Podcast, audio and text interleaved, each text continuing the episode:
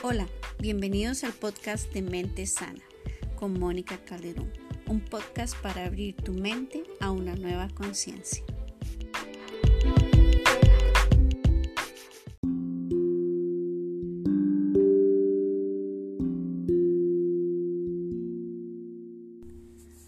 Hola amigos y amigas de Mente Sana, ¿cómo están? Les habla Mónica Calderón y bueno, para esta semana les traigo la parte 2 acerca del tema de abuso sexual infantil. Y bueno, la semana pasada les hablé sobre las condiciones familiares que se dan y que crean vulnerabilidad para que se dé una situación de abuso sexual infantil.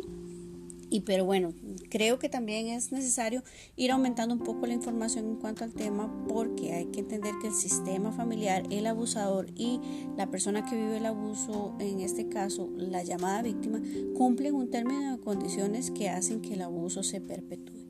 Entonces, eh, he decidido esta semana hablar sobre las cuatro motivaciones en el abusador, según eh, Finkelhor y Krugman, que son dos escritores acerca del tema de abuso sexual, y mencionan que los agresores tienen un modo operante y que en todos los casos es diferente.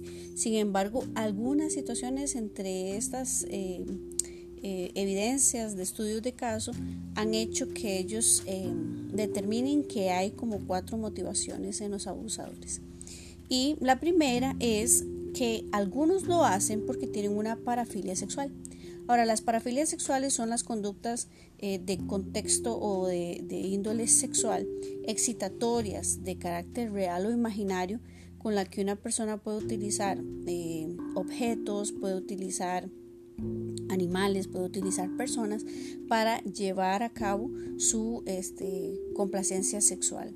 Y no tiene ningún contenido afectivo. ¿A qué me refiero con esto? A que eh, no hay ningún sentimiento positivo o bueno hacia esa persona a la que se le hace o se le efectúa la práctica.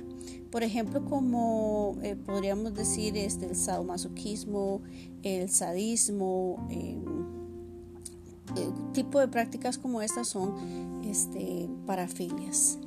Ahora, usted dirá, bueno, de, yo conozco parejas que en relación sexual interactúan de forma muy violenta, se asfixian, eh, utilizan el bondage, que es todo esto de, de amarramientos con, con bandas, con ligas, y, tienen como conductas bastante agresivas en la parte sexual. Ahora, es importante entender que bajo un tema de abuso la persona no está de acuerdo. En una negociación de pareja, si este tipo de prácticas aumenta el placer y eh, es algo eh, conversado con la pareja y negociado con la pareja, eh, bajo el respeto y bajo la, misma, el permiso que sean unos a otros de involucrar este tipo de, acciones para aumentar el placer sexual o para innovar la relación sexual o como sea que ellos quieran vivir su sexualidad, de una u otra forma queda negociado. Pero en el abuso sexual no, es un sometimiento lleno de violencia y de maltrato y sufrimiento. Entonces es muy importante hacer esa distinción. Ahora, otra de las condiciones es por repetición transgeneracional de experiencias previas del abuso en la infancia. O sea, podría ser un indicador y hay estudios que dicen que no precisamente todo abusador ha sido abusado en la infancia. Eso es un mito. Pero, por ejemplo, enfoques como el psicoanálisis que sostiene la teoría de, este, de la compulsión a la repetición, que es un mecanismo psíquico, eh, lo, lo, cual establece que una persona puede abusar porque ha vivido abuso en la infancia. Eso es lo que explica el psicoanálisis con esta teoría de la repetición, la compulsión a la repetición. Pero es un mito decir que una persona que abusa es porque ha vivido abuso. Hay que estudiar la historia de vida de cada una de las eh, eh, personas que uno atiende. Entonces podrían ser otros factores que lo lleven a ser una persona abusiva de índole sexual, o, de índole física hacia otras personas, que no es el caso que estamos hablando de violencia física ni de violencia sexual, estamos hablando de abuso sexual, eh, pero sí podrían ser, no necesariamente es una persona que ha habido abuso sexual, a eso me refiero.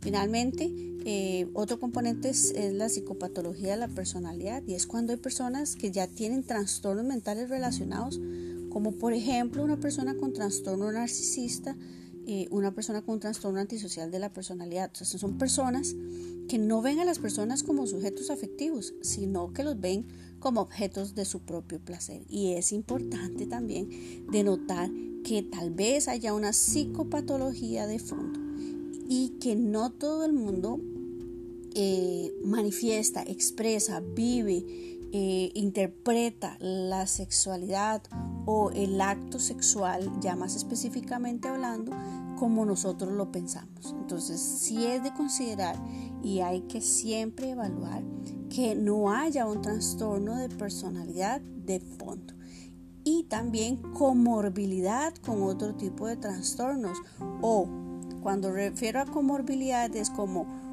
eh, acompañado de otro tipo de, trastornos como tal vez eh, un trastorno maníaco, eh, maníaco depresivo un trastorno de bipolaridad que es la manía y la depresión perdón y este, un trastorno, por ejemplo, de eh, trastorno límite de la personalidad. O sea, hay muchos factores a nivel mental, eh, de como trastornos ya, a nivel este, emocional, conductual, mental en la persona, que lo llevan a este tipo de, eh, de situaciones abusivas.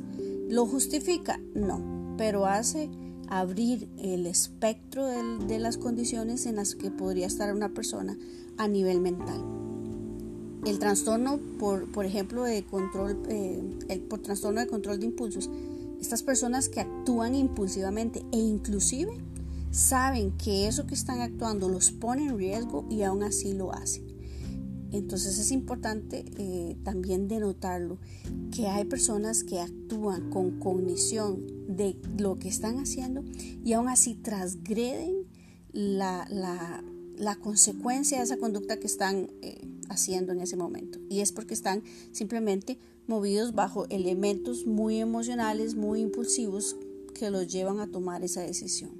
Y finalmente, bueno, lo hemos visto y estamos más conscientes de esto, la pedofilia.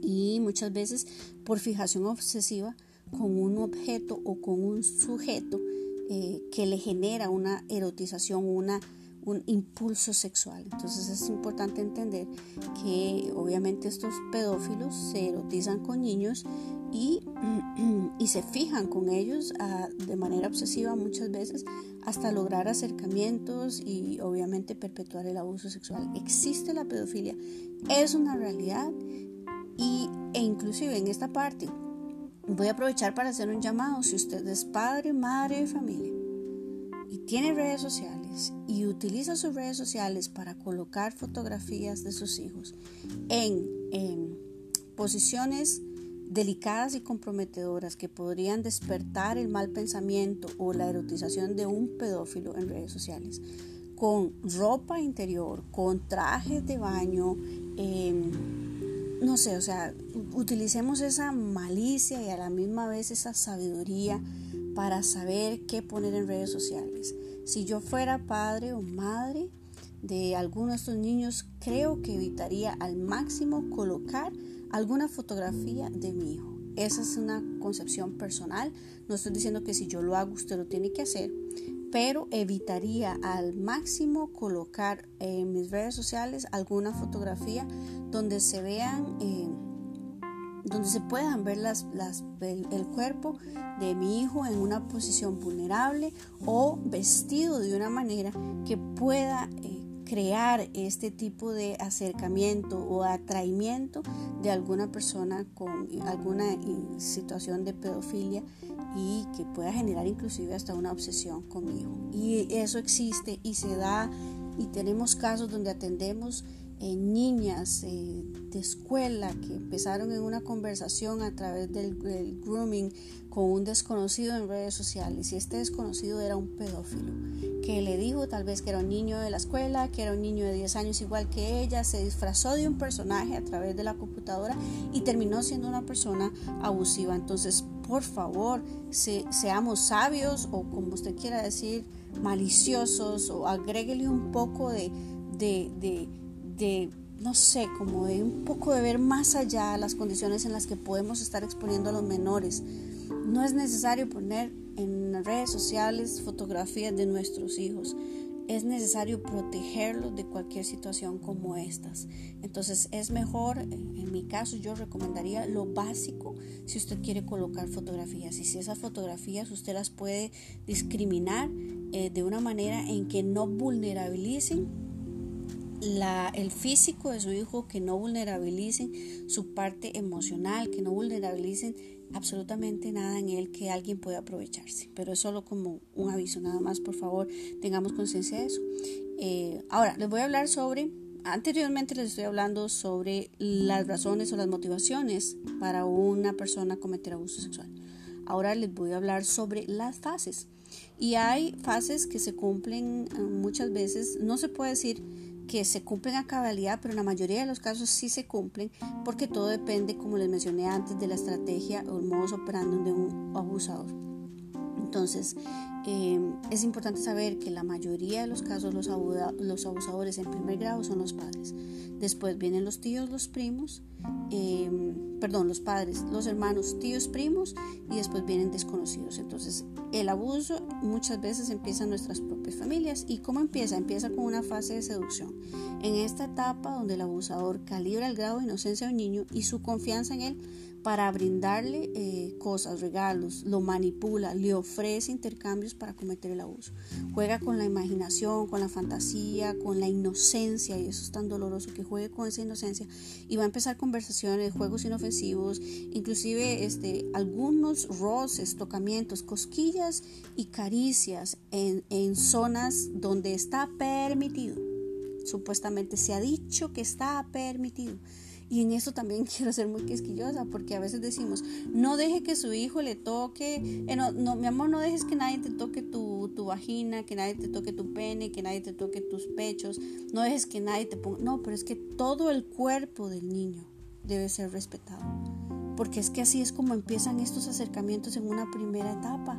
Cuando te toco la mejilla o te toco el brazo o te toco el cabello, si no estoy cómodo, si no me siento bien, si el niño no se siente bien, si no está cómodo, no deberíamos ni siquiera obligarlos. Y yo sé que esto es una línea muy delgada, vuelvo otra vez al mismo tema. Prefiero estar del lado de la protección que del lado de la negligencia. A veces obligamos a nuestros hijos a saludar de beso a personas que no quieren saludar. A veces los obligamos a abrazar a personas que no quieren abrazar. A veces los obligamos a estar en conversaciones donde no quieren estar. Y no estoy diciendo que seamos permisivos, estoy diciendo que podamos respetar la autonomía de nuestros hijos y que le podamos preguntar, mi amor, ¿te gustaría darle un beso a esta persona? No delante de esa persona que están saludando en ese momento, sino como conocer, comprender, acercarse a esta educación afectiva que tenemos que darle a nuestros hijos. El derecho a elegir cómo quieren saludar y no obligarlos. ¿Por qué? Porque si les estamos enseñando esas cosas, no les estamos enseñando a poner límites a las personas que podrían empezar con este tipo de acercamientos inofensivos, entre comillas, pero que terminan siendo una situación abusiva. Porque por algo se empieza y la calibración en la seducción es algo que el abusador sabe, pero que el niño no entiende. Y es importante que ojalá lo sepamos y lo entendamos, que quede muy claro. Es solo una recomendación, igual podría yo ser muy, muy estricta con este tema. Yo prefiero que eh, conversar con mi hijo acerca de cómo quiere saludar a algún adulto a que yo le diga cómo tiene que hacerlo y empezar a generar cierta permisividad en cuanto al acercamiento de un abusador. En esta etapa, en la segunda etapa, entonces tenemos la interacción sexual abusiva. Luego de, eh, de, empezar con estas caricias y estas cosquillas previas, va a irse intensificando o aumentando el acercamiento hasta cometer un abuso. En esta fase, la interacción sexual abusiva puede incluir comportamientos exhibicionistas, boyerismo, que es que una persona vea alguna escena sexual o algún intercambio sexual entre dos adultos o entre un adulto que se está exponiendo, caricias con intenciones eróticas, masturbación y todo esto demás. Entonces, sí es importante eh, que para este, este momento obviamente lo que está pasando en el niño es que eh, algo que está pasando no, no está bien. O sea, él se siente culpable, se siente con confusión, se siente con miedo. Son tres cosas que el niño va a sentir en esta, en esta etapa que ya es de interacción sexual abusiva. Ya hay un abuso, es más, hay un abuso desde la primera etapa. Desde que un adulto sabe lo que va a hacer y desde que un niño está vulnerabilizado hacia, hacia adultos, ya hay un abuso. Aquí se perpetúa el abuso como tal en esta etapa sexual Y viene la etapa de instauración del secreto. En esta, en esta fase, bueno, se dan disonancias eh, muchas veces eh, a, a, nivel mental que crean en el niño a través de amenazas, a través de imponer el silencio, este estas frases que utiliza el abusador de que nadie te va a creer si lo cuentas, de que si lo dices te voy a, hacer daño a ti o a tu familia, voy a matar a tu mascota, em, de que eres un niño malo porque te prestaste para esto. O sea, vienen un montón de disonancias a nivel cognitivo, creencias que se instalan en la mente del niño que le van a hacer eh, creer que guardar el silencio es la mejor solución. Entonces el niño guarda el silencio, eh, calla el abuso como tal. Em, y tenemos que estar muy, obviamente, ¿verdad? tratando de escuchar, esos, o sea, eh, interpretar, perdón, esos silencios, tratar de entenderlos, tratar de ver cómo el cuerpo de una u otra forma manifiesta que hay un abuso sexual. Eh, si fuera por, por, los cambios a nivel de comportamiento, los cambios fisiológicos, los cambios emocionales, los cambios conductuales en ese niño, de una u otra forma, él cuando hay, hay una situación de abuso va a hablar. Y si no lo hace verbalmente, tenemos que identificar esos silencios. Ahora está la fase de divulgación, que en esta etapa donde las personas rompen el silencio y cuentan el abuso a alguien más, no siempre sucede, ya que el día de hoy pueden haber personas que no han roto el, el secreto que llevan durante tantos años por cuestiones sociales, por miedo, porque creen que no pasó, o sea, están en la negación del abuso como tal. También en algunos casos las personas no saben ni siquiera que han vivido una situación de abuso porque no hubo una penetración. Entonces es, es, parte de lo que uno a veces escucha en este tipo de discursos y hay que traer a luz y decirles a las personas que sí, que vivieron una situación abusiva. Entonces hay condiciones que hacen que las personas mantengan el silencio y, por ejemplo, una de las grandes condiciones es el secreto familiar, que si uno o si una persona que ha vivido abuso sexual llega y rompe el, secreto, esto va a romper también la dinámica familiar y van a empezar eh, situaciones problemáticas y conflictivas en el núcleo como tal. Entonces muchas personas deciden callarlo para no romper esa dinámica familiar. Finalmente está la fase represiva. Generalmente después de la divulgación del secreto, el niño no recibe apoyo de las personas a quienes le cuentan acerca de su abuso y esto lo hace para tratar de mantener ese equilibrio familiar, por lo que en esta etapa la negación se tiende a restar la negación que existe en las personas que escuchan lo que sucedió tiende a restar la importancia o a justificar el abuso como, como algo que pasa y que hay que dejarlo pasar y que no ha sucedido nada. Entonces eh, esto descalifica, desmoraliza, eh, invalida, confunde, genera un montón de secuelas en la persona que en ese momento pues abrió eh, su corazón rompió el silencio y no fue apoyado y no fue comprendido. Entonces está la fase represiva. Ahora, uno de los fenómenos más fuertes que suceden en el abuso sexual es el secreto, porque queda instalado como un mecanismo de sobrevivencia, pero a su vez es tan paradójico como, porque también se vuelve como en la culminación de, de romper ese silencio para, para que no haya más abuso sexual. Y es ahí donde se crea una ambivalencia en nuestras cogniciones, o sea, la persona eh, que tiene esta secuela tiende a dudar entre si algo es bueno o es malo, entre si lo hago o no lo hago, entre si lo quiero o no lo quiero. Genera ambivalencia en la persona. Esto es una secuela de las que deja este guardar el silencio y estas cogniciones que se crean en función de eso y que es importante eh, saber que también dañan la autoestima, el autoconcepto, el sentido de vida, la identidad. Por eso es vital que cuando un niño dice lo que está pasando, le creamos y con respeto y comprensión podamos acercarnos a él para que nos pueda contar lo que pasa.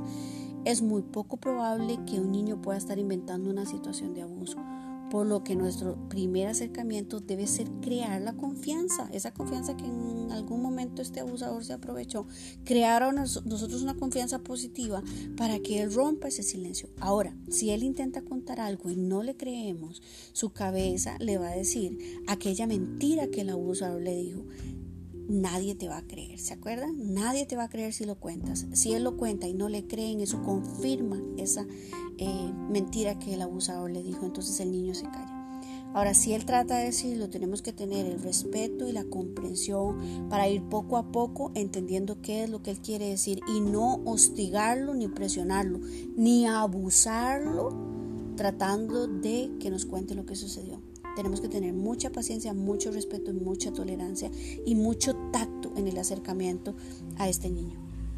A mayor tiempo de ocultación, mayor sentimiento de estigmatización y más pobre autoconcepto para la víctima dado que acaba acomodando el abuso en una dimensión paralela de su vida, una dimensión que no comparte y mantiene bien oculta, que le genera sentimientos oscuros y que le lleva a percibir que nadie le conoce en su totalidad. Con ello pueden aparecer también fenómenos disociativos, además de aumentar su sentimiento de indefensión, desprotección, el retraimiento y la soledad, dice Gerrica Echeverría en uno de sus comentarios acerca de estos temas de abuso sexual. Entonces, para finalizar, este, nada más recordarles que el abuso sexual es una realidad en nuestro contexto, que hay eh, abusos de dos tipos. Hay abuso directo, que es todo lo que tiene que ver con el contacto físico, eh, con todo este acercamiento sexual, con toda esta interacción sexual, ya interactuando a nivel físico con una persona y el contacto y sexual indirecto que tiene que ver con todos los tocamientos, los besos, los abrazos, la masturbación, el boyerismo. Eh, acercamientos bucogenitales, eh, bueno, ya estos bucogenitales ya serían de, abuso directo, pero hay penetración anal, vaginal con objetos o con otras partes del cuerpo que no necesariamente sean el pene. Son abusos directos e indirectos. Los dos generan secuelas, los dos son reales, los dos afectan a las personas. Y es, es importante notar que todas las secuelas eh, en, cada, en cada una de las personas pueden ser particulares y hay secuelas universales y que cada uno le dio el significado según su experiencia subjetiva en el evento traumático, por lo que las secuelas deben identificarse y atenderse de forma personalizada por un profesional en psicología y una persona profesional en el área de atención de abuso sexual. Esa es mi recomendación. Lamentable es una, lamentablemente es una de las situaciones que eh, más trato con mis pacientes, que me comentan que buscaron ayuda antes con coaches, con consejeros de todo tipo o con profesionales que no manejan bien la teoría, la práctica, el abordaje del abuso sexual por lo que hace que eh, se revictimicen a las personas y se ponen a escarbar en sus traumas, heridas, sin llevarlos a una sanidad profunda por medio de técnicas específicas para este tipo de procedimientos. Finalizo con esto y como sobreviviente de abusos sexuales en mi infancia, es posible recordarlo, es posible resignificarlo es posible transformarlo en una oportunidad para ayudar a otros, para ser más empáticos con los demás y también para volver a nuestro diseño antes de que esto pasara y cambiara la forma en la que se ve la vida cuando hay una situación de abuso sexual no reparada. Las oportunidades afectivas cambian, el sentido de vida se ve más cristalizado, la afectividad se potencia, la paz vuelve, el amor propio prima, la autonomía se desarrolla para vivir una vida llena de luz, de risas, de tranquilidad, de esperanza, un sentido nuevo de vida. Si has pasado por esto, no te silencies más. Alza la voz con personas que puedan ayudarte de forma profesional. No te sabotees buscando personas que no pueden, que pueden seguir perpetuando ese abuso de una u otra forma de forma pasivo-agresiva, como antes mencioné. Si vas a romper el silencio, hazlo en un lugar seguro, en un momento adecuado con la persona correspondiente. No te abuses a ti mismo al no darte la oportunidad de contar toda tu historia. Encuéntrate en ella y acepta lo sucedido para que puedas elegir esta vez por ti mismo qué quieres hacer con eso, desde tu propio deseo, seguir si, si, quieres, callar si quieres, hablar si quieres, de una u otra forma si quieres perdonar, si quieres resentir, lo que desees hacer, pero que te lleve a la sanidad, hazlo por tu bien, por tu derecho a recobrar tu vida, por tu derecho a tener una afectividad sana, por tu derecho a, ver, a validar y encontrar el sentido que alguien quiso quitarte en algún momento eh, acerca de tu propia vida. Entonces eso lo decides tú. Y hoy es el tiempo de alzar la voz y te motivo a hacerlo. Hazlo con respeto, con amor, con dignidad por ti mismo, porque lo vales y esto que sucedió es parte de tu historia. Vos decidís cómo lo quieres usar. Eso sería todo por este podcast de esta semana, segunda parte acerca del abuso sexual. Espero que les haya gustado. Traté de ir un poco rápido porque quería comentarles todos estos temas y espero que sean útiles. Si son útiles, por favor, compártalos con otras personas que necesitan escucharlo. Que tengan una excelente semana y que la pasen bien. Chao.